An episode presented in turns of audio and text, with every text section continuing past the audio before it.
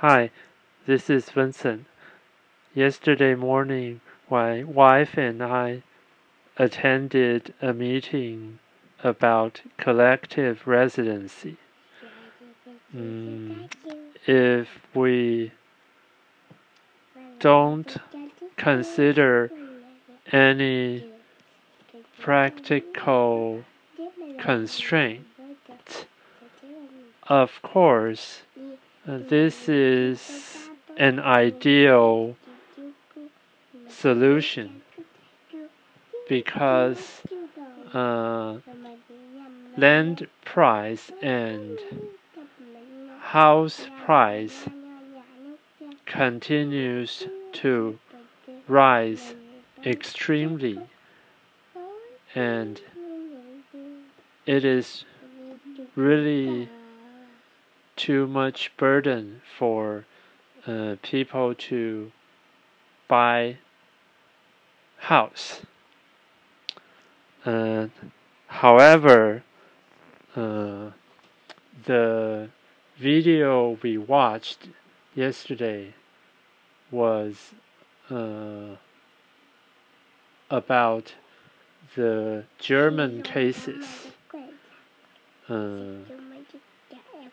Well, actually, there are uh, many significant differences between Germany and Taiwan.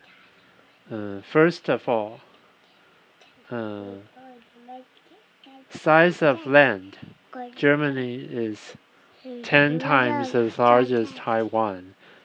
And uh, then, uh, but its population is less than four times of Taiwan. So it has a much lower population density. And then another very important thing is that uh, the proportion of flat land. Germany has greater proportion of flat land than Taiwan. And then furthermore, mm, the public infrastructure is way in Germany is way better than that of Taiwan. Mm. And then now let's talk about uh, things more abstract and within. Okay. Uh, now it's about attitudes. Um, Germans probably already have the idea of uh, right to use than ownership for many years, while in Taiwan, people are still used to the concept of ownership. Uh, and moreover, uh, cultural differences. Uh,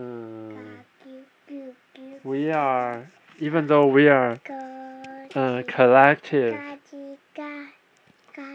society, but actually uh, we have uh, a very clear uh, differentiation between uh, insider and outsider, which is like family and then relative and then uh, friends and then uh, acquaintance and then to people you don't know. While for uh, Germans and Europeans and other Westerners, they are of individualism and basically uh, they have weaker differentiation between insider and outsider compared with uh, East Asians.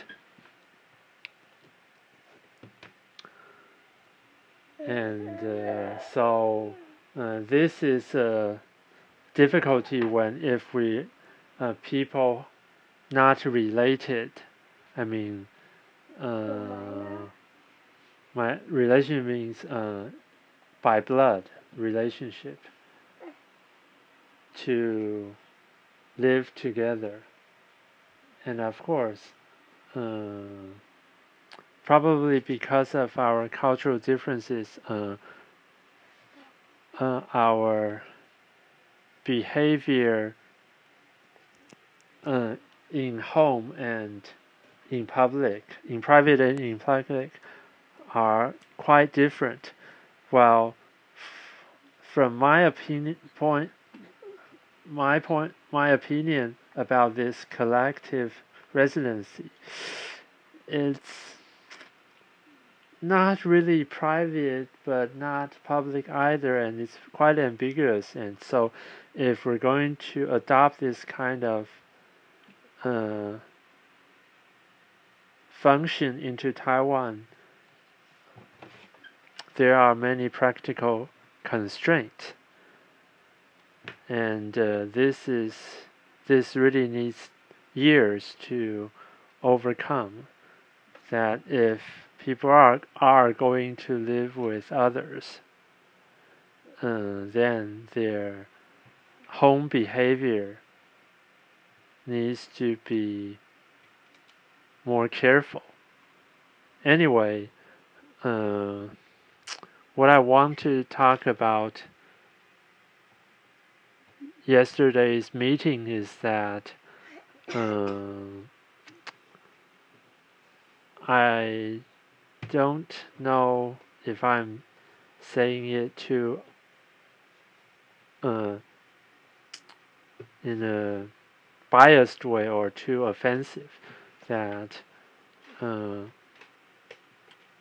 in Taiwan we have many people who are idealists and they look into uh, good examples from abroad and they uh, are